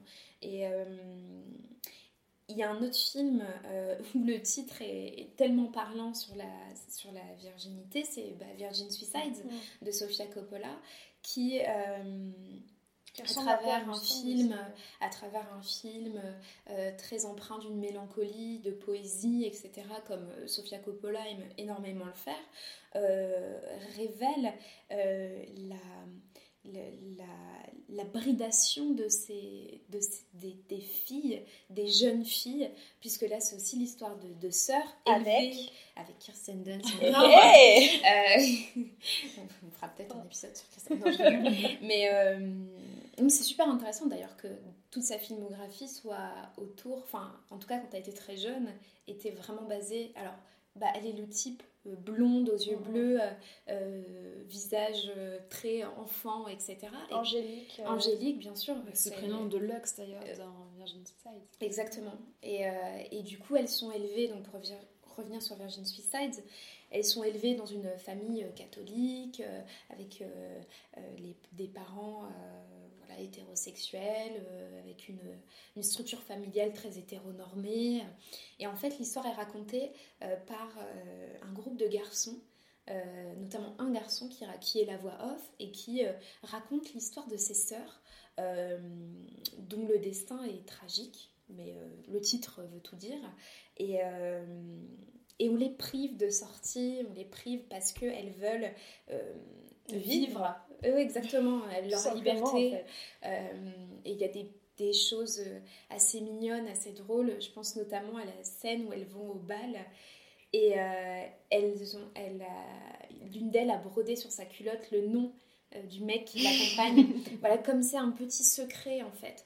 Et, et leur petite sœur de 13 ans, qui est la première à se, à se suicider, euh, qui, euh, qui a cette réplique euh, ultra connue qui dit le docteur lui dit donc comment ça se fait qu'à 13 ans tu as des idées comme ça? Parce qu'elle commence par se tailler les veines, elle est retrouvée dans la baignoire, etc. Et, et elle lui dit Obviously, doctor. Donc elle lui dit comme ça, vous n'avez jamais été une jeune fille de 13 ans. Et, euh, et, je trouve que cette, euh, cette citation est tellement représentative à la fois du film, mais de, aussi de comment on a euh, du mal à expliquer les adolescentes. Mm. Tellement elles sont, elles sont rangées dans des cases où, on, on, pense qu'elles sont ainsi. C'est-à-dire qu'on on se dit qu'au collège, elles sont entre elles, super méchantes, elles ne pensent qu'aux garçons, etc. Et dans Virgin Suicide, les unes et les autres s'entraident dans, ce malheur parce qu'elles sont euh, enfermées dans leur maison. Les parents coupent l'arbre qui est devant chez elles pour pas qu'elles s'échappent sur l'arbre. Enfin bref, il y a vraiment. Euh, et puis, alors ce qui est très étrange dans le film, c'est que ça raconte l'histoire de ces filles, mais c'est un garçon qui raconte cette histoire, qui lui a une un regard très euh, voyeuriste. Alors, pour moi, c'est un garçon qui ne comprend pas en fait. Exactement. Il, cherche sa personne mystère, et même des années plus tard, en étant devenu adulte, il ne comprend toujours pas ce qu'il s'est passé. Oui. Et, ce qui est intéressant, c'est que nous, on a la vision interne euh, de, de, de, cette maison, de ces filles. Lui est toujours dans un regard euh, de voyeur. Euh, un peu euh, comme si regardait par la fenêtre un peu ce qui se bah, j'allais j'allais citer par exemple fenêtre sur cour on a l'impression que c'est un peu ça en fait. C'est il regarde à travers un, télescope chez elle. Mais lui c'est un peu son amour de petit garçon en fait. Les, les, voisines elles sont très jolies elles sont un peu plus âgées elles ne le calculent absolument pas. Et, lui il est il est tout émerveillé mm. par ces jeunes filles beaucoup plus belles, qui lui semblent, qui lui semblent libres en fait. C'est ça aussi qui est assez paradoxal c'est que bah, notamment à travers le personnage de Lux, il la voit comme une, euh, adolescente libre et tout, euh, qui n'est d'ailleurs pas vierge, il me semble. Le mm. titre est un peu, un peu ironique, parce qu'on va considérer qu'elle est virgin, mais dans le sens elle est jeune, elle est innocente, mais elle n'est pas vierge pour autant. Et euh, il y, a justement cette, cette, fille pleine de vie. et puis les costumes sont très. les fleurs, mm. tout ce qu'on peut apparenter à, la, à une jeune fille. D'ailleurs, quelque chose qui est assez beau aussi, c'est quand la. Enfin, beau, très triste aussi et très dur c'est euh, ben, Cécilia, euh, la plus jeune, quand elle essaye de se tailler les veines et qu'elle a des cicatrices, ce qu'ils font pour masquer les cicatrices, c'est qu'ils lui mettent des bracelets sur les poignets. Mm. Évidemment, ça ne sert absolument à rien, ça n'aide absolument rien à son malheur. Mm. Et où la, quand la mère euh, brûle les vinyles de mm. rock De... Parce que pour elle, c'est le diable d'écouter ces musiques-là. Donc, il y a une... je trouve que c'est intéressant parce qu'il y a justement le... On, on, met une muselière à ces, jeunes filles qui n'ont pas le droit, contrairement d'ailleurs à ce groupe de garçons dont fait partie le, narrateur, qui eux vont faire du vélo, euh, sont très libres, ils comprennent pas pourquoi elles peuvent, peuvent pas sortir, euh, ils sortent n'importe quand, euh, quand ils veulent. On sent une liberté et qu'on a peut-être d'ailleurs toutes quand on était plus jeune, euh, des garçons qui traînent jusqu'à 21h euh, ah oui, sur leur vélo. mais pourquoi moi je ne peux pas Et nous on va nous dire oui mais toi faut faire attention, c'est dangereux. On va pas dire aux garçons mm. euh, n'agressez pas les jeunes filles, on va dire aux filles ne sortez pas à telle heure parce que c'est mm. dangereux. Et, mais même toujours maintenant, oui bien sûr, à 23-25 ans, on, est on nous dit toujours de faire attention mm. à euh, c'est l'été. Euh, ah, vraiment, tu mets quand même une jupe, euh, mais, tu, vas rentrer tard. Tu rentres pas à 3h du matin Exactement. Et il y a la, scène du bal où elles doivent rentrer à telle heure. Et au final, Lux décide de rester plus longtemps. on comprend qu'elle a une relation sexuelle avec son petit copain. Et, et c'est de là que part la punition la plus extrême, où elles sont enfermées, mais genre double tour, etc. Et, et parce qu'elle a juste voulu rester un peu plus tard. Enfin bref. Donc il y a vraiment euh, en ça le film, euh, puis voilà, le titre est. Enfin, c'est empreint de. Moi, je trouve aussi que c'est une très belle réutilisation des symboles. Mm. en fait, ils réutilisent le symbole de la Vierge, de la blonde, de la blanche et tout. Et ils montrent tout ce qu'il y a de pernicieux tout en l'utilisant. Et je trouve ça très intelligent euh, d'un point de vue cinématographique également à ce niveau-là.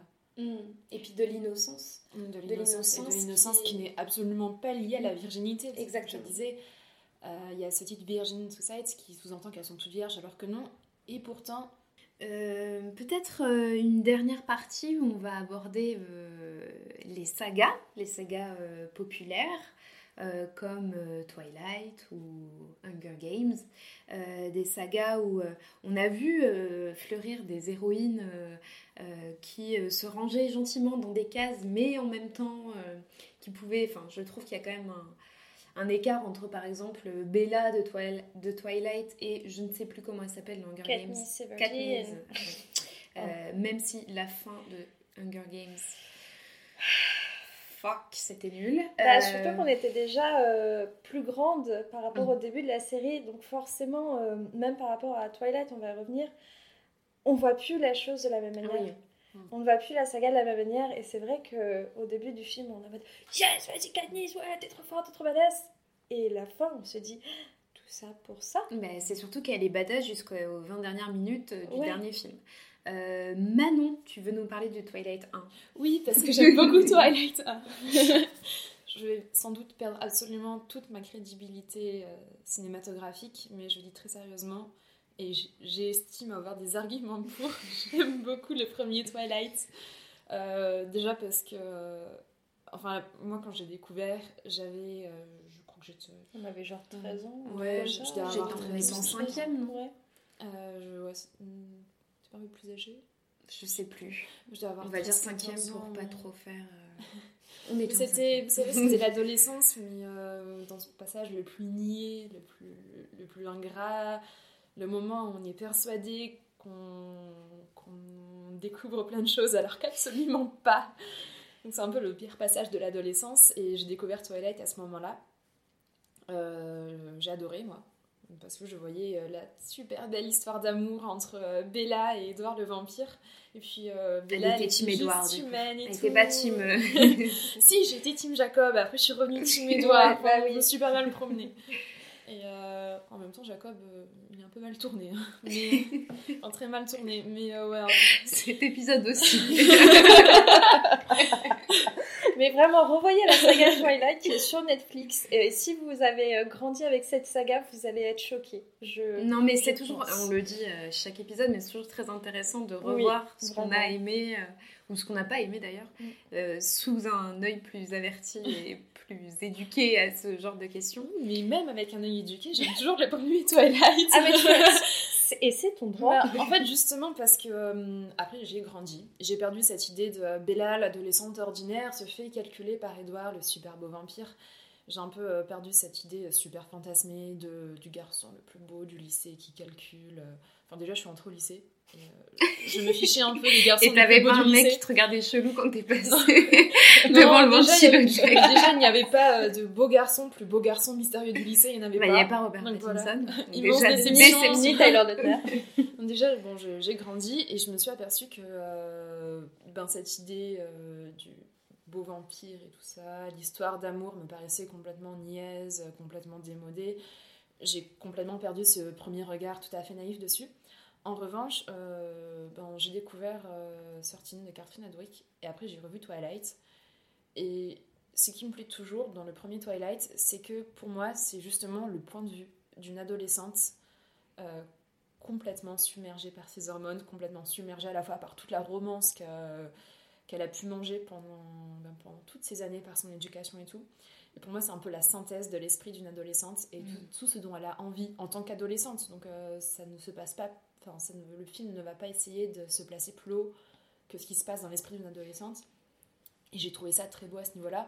Surtout que pour moi, c'est un film qui parle également du désir sexuel d'une adolescente et comment est-ce que ce désir sexuel est complètement romantisé par euh, cette jeune fille qui est euh, complètement amoureuse, mais pour laquelle l'amour n'est pas quelque chose de dissociable euh, ben, de l'envie de plus. Mm. C'est pas juste un amour platonique. Et ben, je trouve que c'est des choses qui se ressentent énormément dans ce film. Et que ben, toute cette ambiance bleutée, un peu artificielle qu'on lui reprochait, pour moi, c'est quelque chose qui sert complètement son propos. Hmm. Et on parlait tout à l'heure des métaphores. Euh, bon, Twilight, c'est, je pense, gagne la palme euh, des métaphores les moins subtiles.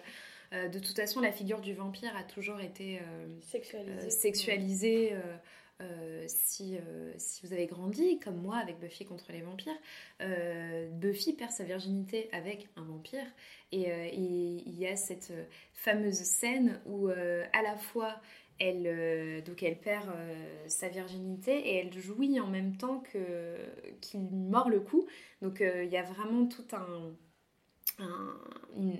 bon là pour le coup c'était pas du tout une métaphore, mais dans Twilight, il y a vraiment beaucoup de choses qui passent par le cou et la morsure, et donc le sang, on en revient au sang. Euh, et euh, bon, dans mes souvenirs, c'est pas le truc le plus subtil euh, du monde.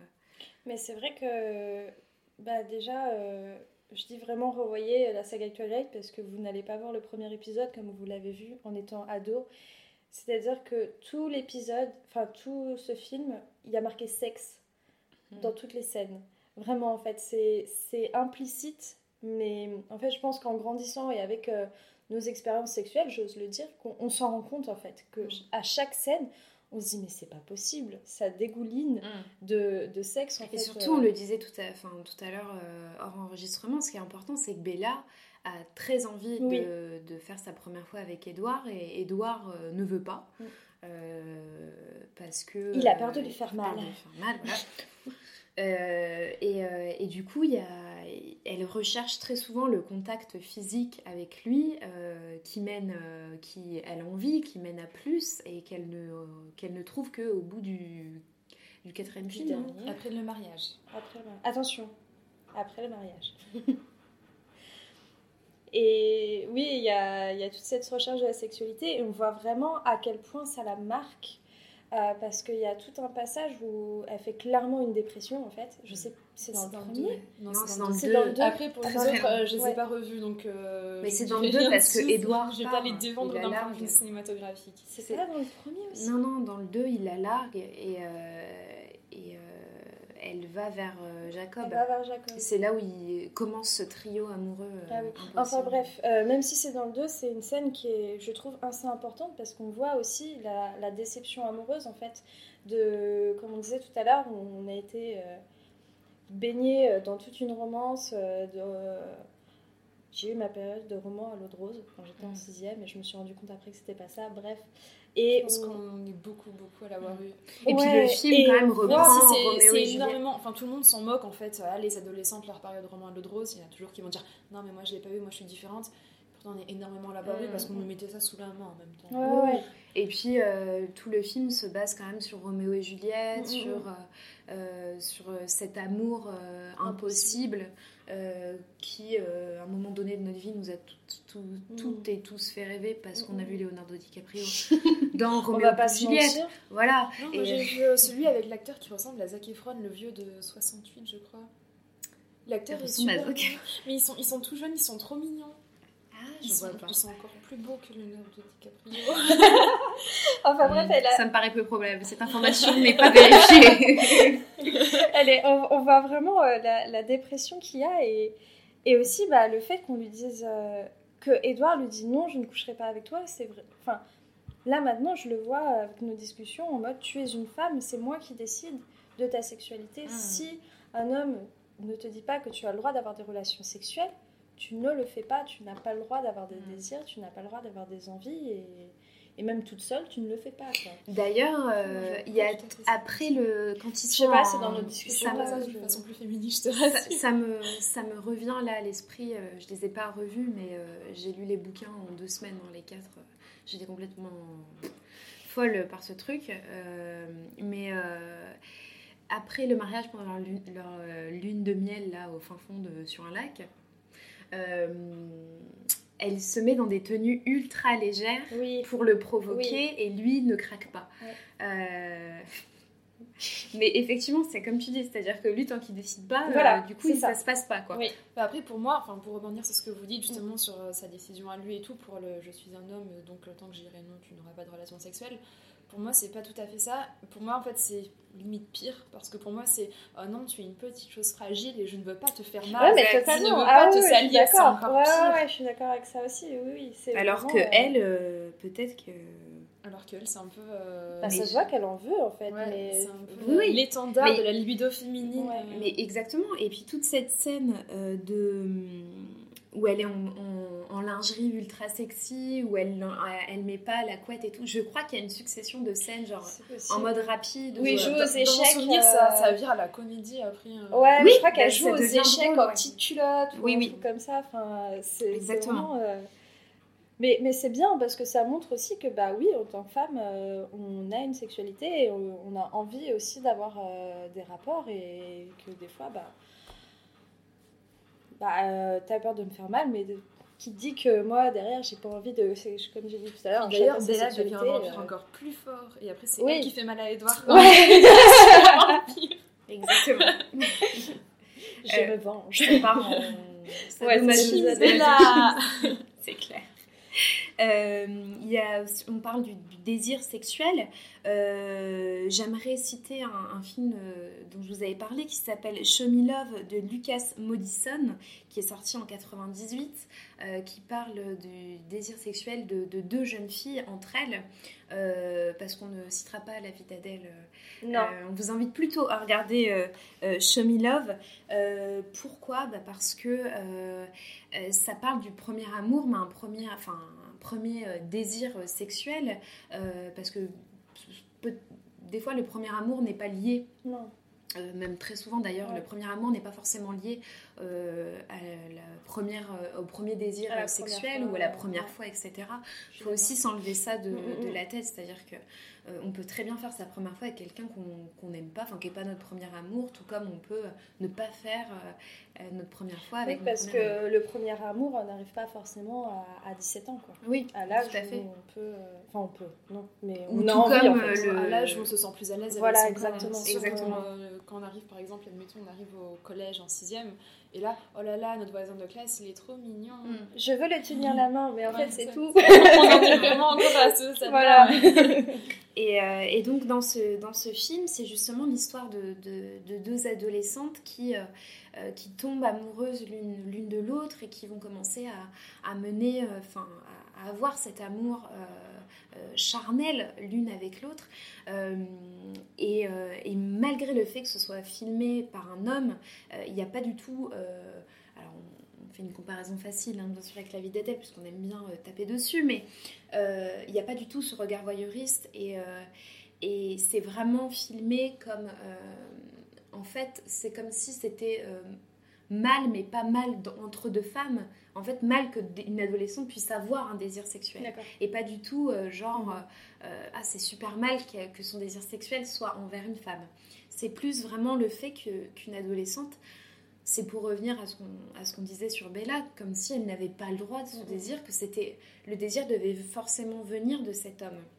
Mais en tout cas, dans ce film, euh, toutes les deux, comme elles découvrent toutes les deux ce, premier amour, euh, qui euh, leur paraît d'ailleurs au départ, bah, elles ont été éduquées dans des familles hétéronormées.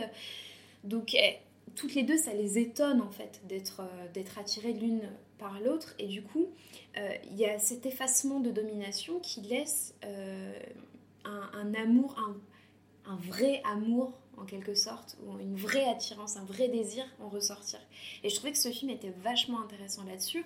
On est donc du coup en 98, il n'y a pas encore eu... Euh, enfin, il euh, n'y a pas... Euh, c'est pas une question qui, comme aujourd'hui, est vraiment au centre des discussions entre les concernés et entre les non concernés. ou, voilà, dans, par exemple, dans les séries télé où il y a une il y a une véritable expression de, de, tous, de tous ces amours euh, qui, euh, qui, peuvent être, enfin, qui, peut, qui peuvent être créés. Et, euh, et, je trouvais ça intéressant d'avoir un film avant les 2000 qui va justement parler de cet amour. le film n'est pas très très connu. et qui va parler de l'adolescence parce que oui, enfin justement, comme on se cherche en tant qu'adolescent, on on peut être parfois effrayé à la découverte euh, euh, de quelque chose qu'on ne nous a pas éduqué. Mm. C'est-à-dire que si jamais en tant que femme on nous a dit ah le jour où tu ramènes un petit copain, peut-être qu'on va pas se mettre en tête que ce petit copain peut être une petite copine et, du coup on n'est pas euh, on n'est pas comment dire préparé euh, d'ailleurs, Love Simon est un très bon film là-dessus, puisqu'il raconte le, coming out et comment euh, on, peut être amené à faire ce coming out. Bon, là, c'est sur un adolescent, mais je trouve intéressant euh, de le nommer. on est. Au final, ce, qu'on peut, ce qui peut ressortir de tous ces films dont on a parlé, c'est le poids que la société a mm. sur les adolescentes, qui peut d'ailleurs être le même sur les adolescents, mais les adolescentes ayant un cran au-dessus de, d'inégalité parce qu'elles sont liées à, à toutes des croyances. Mm. Euh, et, et d'ailleurs, pour rebondir justement sur euh, le poids de cette société, euh, on parlait tout à l'heure de la naissance des pieuvres de Céline Sciamma. En fait, justement, elle va avoir une relation homosexuelle, mais pour être préparée à une relation hétérosexuelle. Mm. Et ça, je trouve ça assez Enfin, j'étais jeune quand j'ai vu ce film, mais c'est vrai que maintenant, bah, ça rentre dans ce que tu disais, des relations hétéronormées. Euh, où, et, là, justement, bah, elle se dit euh, que faut qu'elle soit vierge, mais il faut qu'elle ait quand même une mm. certaine expérience pour pouvoir garder euh, ce, ce, garçon euh, en question et pas pour que. Elle n'a pas envie d'être juste une passade en fait. Euh, avec pour ce garçon d'avoir assez d'expérience pour pouvoir le garder. Donc effectivement, le poids de la société joue énormément jusque dans le lit en fait. Mmh. Ah oui, complètement. Et donc, on a beaucoup parlé des désirs, de, des mmh, mmh, sexualités de, de, ces, de ces jeunes filles. je, pour moi, vraiment, ce qui s'en dégage énormément, c'est que qu'on ne permet pas aux, filles, euh, et là je fais une globalité, mais ça se ressent dans les films, euh, d'avoir, euh, de prendre des chemins de traverse. ouais, voilà. Et, et, voilà. Mhm. Oui, après là, si on peut essayer de conclure sur une note positive, on voit que la sexualisation des jeunes filles à l'écran commence petit à petit à se libérer, comme on l'a vu avec Lady Bird, mais c'est vrai qu'on a quand même un gros passé euh, où bah, cette euh, sexualité ou même juste euh, moi je voudrais apporter une, une, nuance à ce que tu dis. Je pense que les adolescentes ont toujours été sexualisées c'est-à-dire qu'il y a toujours eu un regard très, que ce soit dans les films d'horreur comme on a dit, ou dans les films sexualisés mais à leur insu. Exactement. Ah oui, bien je sûr. Pense notamment... pouvoir parler de sexualité. Oui, en fait. c'est pour ça, que je veux dire. C'est-à-dire que il y a eu toujours une forme de sexualisation envers elle. Je pense notamment à American Beauty, un film d'ailleurs qui aujourd'hui c'est un peu bizarre puisque c'était Kevin Spacey dans le film et donc on, sait ce qu'il ce y a eu après et, et, et, du coup quand on revoit aujourd'hui c'est la grille de lecture est vraiment euh, bizarre, euh, mais où on a ce père de famille qui euh, a un désir profond pour une jeune fille. il y a évidemment cette scène où elle est nue avec toutes ces pétales de rose qui... Qui, qui, tombe sur elle. donc c'est le stéréotype de la blonde, cheerleader, Un peu etc. comme Lolita aussi de Kubrick. Comme Lolita aussi de Kubrick, bien sûr. et d'ailleurs, il y a toujours une, un lien avec les fleurs, parce qu'on dit une jeune fille en fleurs. Mhm. Euh, il y a euh, dans la poésie euh, mhm. française, etc., toute la, virginité, l'innocence des filles sont liées à des fleurs. et donc, dans American Beauty, il y a, vraiment ce, rapport très malsain, en plus avec ce voisin qui la filme. Enfin bref, il y a vraiment un rapport très malsain aux, filles, au corps des filles et à une sexualisation elles sont vues comme des objets euh, sexuels, mais par contre, on ne leur permet pas d'acquérir cette sexualité. Euh, on va les sexualiser, mais on ne va pas euh, les sexuer. Oui, oui, oui, je suis d'accord avec ça. Et je trouve que, que, que c'est important de, de mentionner ça, parce que on a déjà parlé par exemple d'Assassination Nation, où le film est ultra générationnel en ça, parce qu'on a des jeunes filles qui ont conscience de leur sexualisation, de comment la société mm. les sexualise et qui, elles, veulent s'approprier leur sexualité. C'est vraiment en lien avec les, préoccupations actuelles euh, du militantisme mm. Euh, actuel, c'est-à-dire qu'on a envie de se réapproprier euh, notre sexualité. dans Assassination Nation, l'une des premières scènes, c'est une, une, du groupe de jeunes filles qui dessinent des corps féminins. Elle est convoquée parce que euh, ces, dessins sont, sont lus par les adultes comme des dessins pornographiques. Et elle, elle explique, et dans une scène d'ailleurs enfin, très euh, belle, puisqu'elle explique au directeur de son école que le corps des femmes n'est n'est pas, enfin, n'est pas, plus sexuel que le corps des hommes. C'est juste que la société sexualise ses corps. Donc elle lui montre son dessin et elle dit qu'est-ce que vous voyez? Et il y a vraiment une, une approche euh, euh, très différente de ce qu'on a pu voir avant dans les films, puisque d'un seul coup, c'est la génération Instagram, c'est la génération des images qui parlent. Euh, dans les pornos, on sexualise. Mon dessin, c'est pas un porno. Mm. Mon dessin, c'est une femme nue c'est bien plus différent que une femme du porno nue qui correspond à des critères, des critères de la société, qui est complètement passive. Là, c'est voilà. Et je, et je, trouve que c'est le, le, film, on en a déjà parlé plusieurs fois, est super intéressant ça parce que ce sont des filles qui ont conscience de leur sexualité, ont conscience qu'on les sexualise et elles se réapproprient cette mhm. sexualisation. Et, euh, et c'est ça qui dérange. Et du coup, après, il y a une réécriture des, euh, des sorcières, etc., du, de tout ça parce qu'on part de ce constat actuel. Sur Instagram, on va brider les tétons des filles, même quand c'est elles qui décident de les montrer. Mm, mm. Parce qu'on juge, enfin la société juge que ça c'est sexuel. Mm, parce que la société a sexualisé ces tétons. Voilà, donc il y a tout un, cheminement là-dessus. Ouais, c'est ce que je voulais dire, hein, mais oui, que en fait, euh, que là justement avec Lady Bird et la scène euh, où elle se masturbe, elle explique comment elle se masturbe, après Shape of Water, Water on, bah, on se rend compte que justement oui, on commence à se réapproprier les, personnages féminins, recommencent à se réapproprier leur corps et se rendre compte aussi de tout ça. Euh, et j'espère que ça va continuer parce qu'on a quand même euh, énormément de films, comme on disait, où c'est pas le cas et bah, que les prochaines générations vont continuer à regarder quand même. Donc, et puis c'est important que, va ce soit à se libérer pour que la génération puisse, les prochaines générations puissent avoir mm. ces, deux, ces deux types de films pour se rendre compte en fait de bah, comment avant euh, les corps féminins, la sexualisation était faite et comment maintenant euh, les, les, actrices aussi, on peut le dire, commencent à, à, bah, à se rendre compte effectivement qu'elles sont sexualisées de pouvoir en jouer ou pas mm. et euh, de pouvoir parler librement de, sexualité aussi. Je pense que c'est Et pour moi, c'est aussi important de, de, voir ça chez les adolescentes, oui. parce qu'on sait que c'est là où on mm, mm, découvre notre corps. et que on sait aussi par le biais de, de, statistiques, etc., que les garçons, les jeunes garçons sont beaucoup plus à même à se masturber plus vite que les... Enfin, plus vite très mauvais jeu, très, très, mot très mal choisi.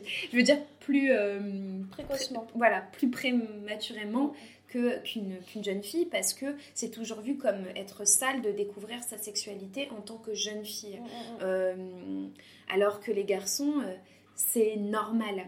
Euh, on va à l'école en quatrième quand on a notre fameux cours d'éducation sexuelle, apprendre à mettre un préservatif sur une banane, etc. On a déjà tout, tout, ce qui est, tout ce qui tourne autour du pénis qui est mis en avant contrairement au corps des, filles qui en même temps découvrent aussi leur sexualité. Je veux dire, euh, on découvre pas notre sexualité à 17 ans. Nous aussi, on regarde d'abord notre corps et on se dit, euh, attendez, pourquoi moi j'ai ça et mon frère a ça euh, donc, même, en étant enfant, mais oui, très très jeune en fait. Mm bah, on... Enfin, je veux dire, qui n'a jamais pris un bain euh, quand il était petit euh, avec euh, les sexes opposés On se dit, bah attends, pourquoi lui il a un truc qui sort Et pas moi. Et pas moi, quoi. pourquoi Et c'est mal vu que ce soit une, petite fille qui pose cette question mm, mm, mm. parce que c'est sale. Enfin, c'est pas normal en fait. Là où un garçon, oui, c'est normal qu'il tripote un peu son sexe et tout, les, les, les, filles, pas du tout. Et on va beaucoup plus parler, enfin, de, de, la masturbation euh, masculine euh, très jeune, euh, etc., que les filles, c'est... Non. Alors que médicalement, c'est prouvé que même les, les, petites filles se, bah, Bien sûr, il faut qu'on bah, découvre notre De toute façon, et eh, on se lave, hein, donc... Bah, c'est ça, et puis il y a un moment donné, bah, on a envie de voir mm-hmm. pourquoi on a ça, quoi. Donc, et, et, même dans les, dans les films, il y a beaucoup de scènes qui jouent, qui, qui, tournent en fait en, ridicule les, les, scènes où as souvent, il y a souvent les parents ou la mère qui rentre dans la chambre et le garçon qui est en train de se masturber. Donc on voit, même si c'est tourné en ridicule, on voit beaucoup plus les garçons le faire. Oui, bien sûr. Depuis c'est assez décomplexé pour être un ressort comique. oui, exactement. Là où, les femmes, c'est pas encore un ressort comique. Ah bah non, on commence à peine à le montrer. Alors justement dans Sex Education, la scène dont je parlais, euh, c'est drôle. parce qu'on la voit dans sa chambre et le, le montage est ultra dynamique. Où en fait, elle est vraiment. C'est dans l'exagération. Exactement. et puis une euh, fois qu'elle l'a fait, donc ah. elle est ultra. exactement. Et après, elle est ultra plus légère. Genre, elle peut se reconcentrer. Elle peut. Euh, il y a une dernière. Il y, y, a une série qui vient de sortir sur Netflix qui s'appelle Tuka and Bertie euh, qui est fait par l'illustratrice de Bojack Horseman, où en fait il y a un épisode où euh, l'une de, donc Bertie, euh, puisque c'est deux colocs, est super, enfin un énorme crush sur le pâtissier, et donc il lui donne des cours, donc c'est très voilà charnel, très et en fait, elles se sent pas bien parce que tout lui rappelle le sexe, donc elle va s'enfermer dans les toilettes, elle va se masturber, et il va y avoir ce soulagement, genre, je peux passer à autre chose. Et, euh, et, du coup, après, on la revoit faire ses cours, mais plus apaisée. Et, et même, euh, on part très très loin dans cet épisode, mais même dans Sex Education, on se rend compte que. Euh, bah, qu'en fait, elle prend des bonnes décisions aussi mhm. après ça. Que elle, elle, se rend compte de ce qui se passe vraiment mhm. autour d'elle. Alors, on ne dit pas que il faut absolument euh, se toucher ou faire du sexe pour être euh, lucide. Hein. Mhm. Mais c'est vrai que ça joue énormément dans cette série. Mais c'est surtout qu'elles se, elles se sont complètes en fait. Exactement. Et c'est surtout que c'est des séries très très récentes, mhm. des films très très récents, donc euh, Lady Bird, Assassination Nation, où en fait, enfin, on parle de masturbation féminine et ça, comme tu dis, ça devient déjà assez bien pour pouvoir en faire justement un espèce de ressort comique. Là où depuis les années 90, euh, voire avant, euh, la maman qui rentre. Bah, American Pie. Euh, exactement, American Pie, c'est, ça tourne que autour de la sexualité masculine. C'est drôle. Enfin, moi perso, ça me fait pas rire, mais je veux dire, c'est censé être drôle parce que les mecs ne pensent qu'à ça et, et, on leur permet de ne penser qu'à ça. Et il faut évidemment repenser la, la masculinité pour arriver à une égalité. Mm, mm, mm. parce qu'il les femmes ne doivent pas faire tout le job. Il y a un moment donné, on est aussi épuisé. Et, euh, et... dis-nous, Manon. non, juste, euh, mais c'est vraiment en clôture. Hein. J'invite tous ceux qui nous écoutent à regarder deux films de Lucie Aleadzilovic. Mm. Euh, il faut pas être allergique aux choses un peu radicales, mais qui sont dans lesquelles on se laisse très très facilement porter parce que c'est un peu euh, le but de son cinéma. Euh, elle a fait justement deux films, euh, ben, deux longs métrages. Euh, le premier qui s'appelle Innocence et qui porte sur euh, ben, des, petites filles qui, euh, pour la plus âgée, euh, découvre, hein, est confrontée à l'adolescence. Sauf que cette petite fille euh, grandit dans un étrange pensionnat, dans une forêt, euh, juste avec des professeurs femmes et entourée d'autres petites filles. Et euh, ben, va, on va dire euh, amorcer sa sortie de son pensionnat pour découvrir euh, le monde réel à la fin. Euh, c'est un spoiler, mais qu'à moitié, parce que ce n'est absolument pas un film de suspense. hein. Et euh, juste après, Lucie Aledzilovic a réalisé Évolution, un film qui se passe sur une île aussi, où cette fois, un petit garçon qui approche de l'adolescence est confronté au regard qu'il a sur tout ce qui l'entoure, c'est-à-dire des mères, parce que sur cette île, il n'y a que des mères qui ont des petits garçons. Et hum, d'abord, bon, je vous invite à regarder ces deux films et à vous faire votre propre réflexion dessus. Euh, mais également à la façon dont Innocence a été perçue, parce qu'on a posé beaucoup de questions à Lucie Aledzilovic sur la façon dont euh, elle filmait euh, des petites filles en petites jupes qui s'approchent de l'adolescence, tout ça, il y a sous-entendu des règles et tout. C'est abordé de façon très saine dans le film, et pour moi, il n'y a absolument aucun sous-entendu dans le film à ce niveau-là. Mais direct, on s'est posé des questions quant à la possible pédophilie de la réalisatrice, alors que quand elle a filmé des garçons, on ne s'est absolument pas posé de questions sur euh, est-ce qu'ils sont sexualisés. Mais moi, je trouve que ça veut en dire beaucoup. Après, je, voilà, c'est juste une piste de réflexion que je propose euh, sans pouvoir vraiment développer le sujet. Personne ne Euh, s'est posé la question. euh, C'était qui le, le photographe euh, pédophile là? Euh, Qui notamment avait dans ses victimes euh, Flavie Flamand. Ah oui, exactement. Ah oui, oui, oui, oui. Je, je, j'ai pas son nom tête. oui. Mais oui, lui a photographié pendant des années et des années des adolescentes. Il disait qu'il photographiait cette frontière entre, entre l'enfance l'âge adulte, la perte de l'innocence et tout, ce qui sur papier euh, tient en fait. Mm. Sauf qu'il le faisait de façon euh, totalement voyeuriste et totalement, euh, totalement malsaine. Et ça n'a effrayé personne, alors que quand on regarde ces photos et quand on met à côté des photos prises par euh, ben, une personne saine, on s'aperçoit que c'est absolument pas les mêmes choses. Et pendant des années, ben, les gens ont fermé les yeux justement sur cette représentation. Et visiblement, ça ne choquait personne. Comme si, euh, parce que c'était des filles, direct à partir du moment où elles sont euh, confrontées à l'innocence, il n'y a plus de pédophilie. bah, c'est comme euh, L'adolescence, pas l'innocence, pardon. tout- toute la question avec euh, Lewis Carroll et Alice au Pays des Merveilles Mm. aussi. Et, mais ce que tu disais, c'est que effectivement, il se pose la question pour des petites filles et pas pour des petits garçons. Ben, encore une fois, la société va sexualiser une petite fille de, je sais pas quel âge ils ont, de 7 ans en jupe, alors que c'est juste une petite fille de 7 ans en jupe Mm. qui kiffe sa jupe, c'est tout. Enfin, Non, et puis euh, on en a beaucoup parlé de la Même une, perte. une adolescente qui euh, commence à comprendre qu'elle a des charmes et tout, ça ne veut pas dire que ce n'est pas quand même encore d'un côté une enfant. Donc Oui. même une adolescente qui veut charmer, ben des fois il faut lui expliquer que non, tout simplement il faut rester un adulte pédagogue. Et à ce niveau-là, j'ai l'impression qu'on commence à peine à s'en soucier. Et on a beaucoup parlé de, de la perte d'innocence euh, et je trouve qu'il y a une grande connotation. On, on- on fait un lien entre l'innocence et la sexualité, comme si une fois qu'on avait euh, fait l'amour, on n'était plus du tout innocent. Or, euh, pour moi, euh, ne plus Ça être innocent, c'est faire un crime. Et c'est Ouais, pas euh, c'est faire ça. l'amour. oui, donc, euh, et je trouve, je trouve que c'est vraiment un, un, un tic de langage et quelque chose qui est, qui est vraiment toujours amené à la perte d'innocence, surtout chez les filles. Je pense qu'on mélange l'innocence et la naïveté aussi. Complètement. Oui. Et puis c'est toujours lié euh, souvent aux, aux filles. C'est-à-dire que tout de suite elles sont plus innocentes dès qu'elles ont leurs règles parce que potentiellement elles vont, elles vont faire euh, euh, Un enfant à faire un enfant ou faire l'amour en fait. D'un seul coup elles vont avoir envie de faire l'amour. Euh, donc euh, parce qu'elles vont les hormones arrivent comme Mhm. ça. Et, euh, et du coup je trouve ça aussi intéressant de, souligner comme on en a beaucoup parlé. Je pense qu'on va vraiment clôturer maintenant.